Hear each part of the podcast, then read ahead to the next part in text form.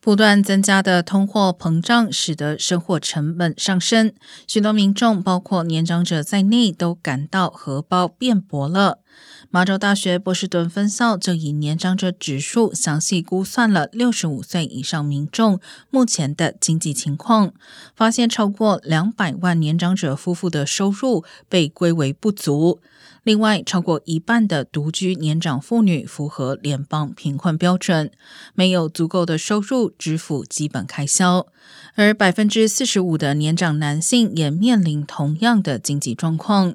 尽管六十五岁以上的人有资格享受医疗保险，但二零二二年六月的调查显示，大多数年长者认为医疗健保费用是一个财务负担。